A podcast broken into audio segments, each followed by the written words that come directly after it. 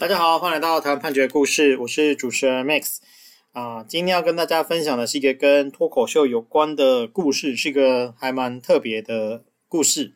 好，那它这个是一个自诉的案件啊。我们先前有跟大家分享过，就是呃，所谓的自诉呢，就是由当事人他自己呃对对方来提起刑事的诉讼，那他就不是由检察官来提，而是由这个告诉人他自己来提。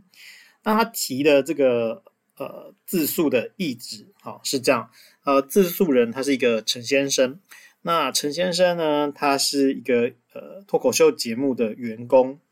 那这个脱口秀的主持人是一个曾先生。那在一百零七年八月三号的时候啊，这个陈先生呢就依照曾先生的指示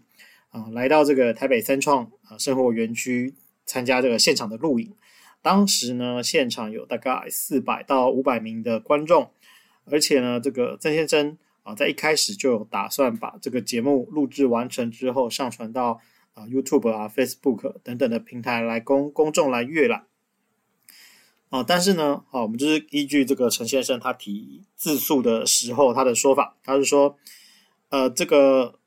呃曾先生呢，他竟然利用这个机会啊，哈，基于公然侮辱的犯意。在节目的进行期间啊，要求陈先生登上舞台，然后呢，就用啊王八蛋啊干你娘啊，你不要傻傻给人插爽啊，香蕉啊，只想享受权利不负担义务哦等等这些的词呢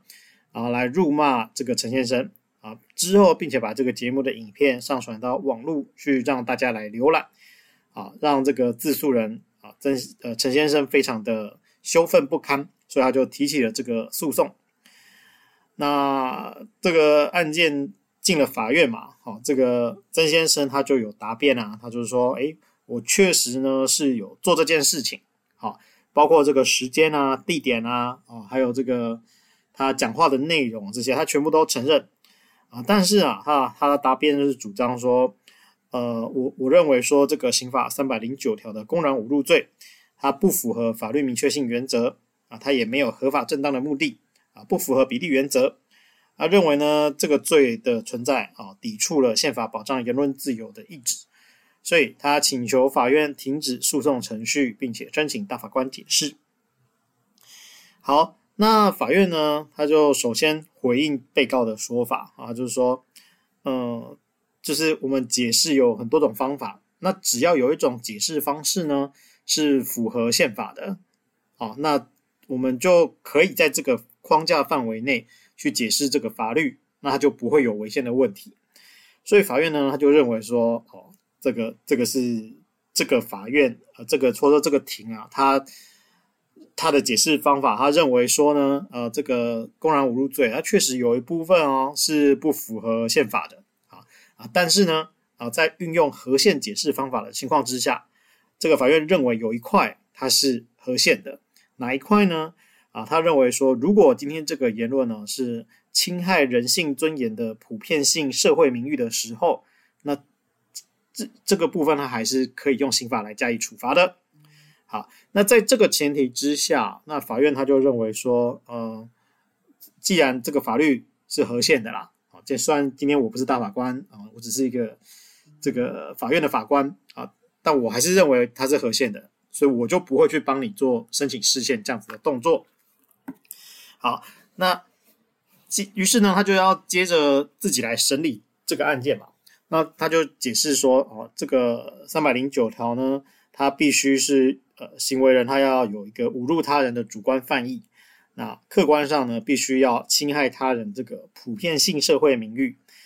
所以他说，从语言学上啊，哦，我们必须就是要回归到你讲这句话时的状况。好，那不能只是说你讲了。比方说“王八蛋”这个字啊，那我们就构成什么罪？它不是一个等式，它会呃随着你在不同的讲话的情境啊，去有不同样的法律效果。好，那这个陈先生跟曾先生的这个故事，哈哈，他们两个之间的互动到底是发生在什么情境下？啊，法院呢，他就把这当时这个脱口秀节目的录音档啊，就拿来做勘验。那勘验的结果，这个曾先生呢，啊，他就说，他就在舞台上对着这个四百到五百名的观众，他就直接说：“啊，大家知道一条法律要被废掉，还有另外一个途径就是宣布它违宪啊。那一般民众如果是要申请大法官释宪的话，一定要自己身上有一个确定终局判决的案子。那也就是说，哦，曾先生如果要挑战刑法三百零九条违宪，他需要自己有一个公然侮辱的前科。好，那怎么办呢？啊，说他现在就要挑战刑法三百零九条，啊，就是说啊，请我们的金牌特派员陈先生出来，这样子。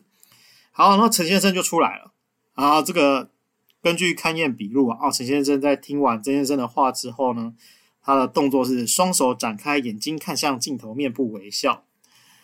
然后呢，曾先生就说：“啊，大家准备好了吗？你们即将看到一个现行犯的诞生。”好，然后就开始讲了。啊，王八蛋，跟你俩。啊，开始讲这些话。然后呢，最后就是，呃，他就提到说，这个陈先生呢，他会请个律师，然后去法院去提出自诉，所以确定这件事情会告到法院。然后这件事同时也说，啊，他希望这个案件啊，在呈到法官面前的时候，啊，他说我有真实恶意，啊，这当然就是宪法上关于言论自由另外一个保障了哈。他说。我就是要羞辱他，就是看不起他啊，所以赶快来判我刑吧，这样子。好，那所以呢，这个呃呃，就是他们这个这个其实就就是一个脱口秀的经过这样子。好，那法院呢，他就勘验了这样子的一个经过，他就认为说，今天这个曾先生啊，你很显然你就是为了要挑战刑法三百零九条规定的合宪性，才会在这个脱口秀节目啊找陈先生出来。啊，你说你要公然侮辱他啊？可是这陈先生他是呈现双手展开，眼睛看向镜头，面部微笑，这是一个坦然接受的肢体语言啊。这是其实你们双方简单简单讲就是套好招的，所以你并没有公然侮辱他的意思，他也没有觉得他被公然侮辱到啊。所以呢，法院呢他就认为说这个嗯嗯没有办法去证明你犯罪，他最后是用说这个没有证据证明曾先生有犯罪。所以他认为依法应该要做无罪的判决啊。好，那今天这个有趣的案例，它是台湾台北地方法院一百零八年度啊字字第五号的刑事判决。那同时呢，其实我也很想跟大家分享，就是啊、呃，在对岸就是有一个艺人叫做 House，那他在今年就是讲了一句话，就当然一个一个段子讲了一句话，结果这个。这个这个艺人他的所属的公司就被裁罚了超过一千万元的人民币，所以我觉得这个嗯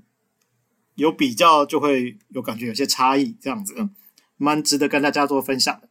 好，那呃今天的故事就分享到这边，我们每周也会更新，欢迎大家有意见可以回馈给我们，或是可以告诉我们你们想听的主题，让我们一起来听判决里的故事。我们下周再会。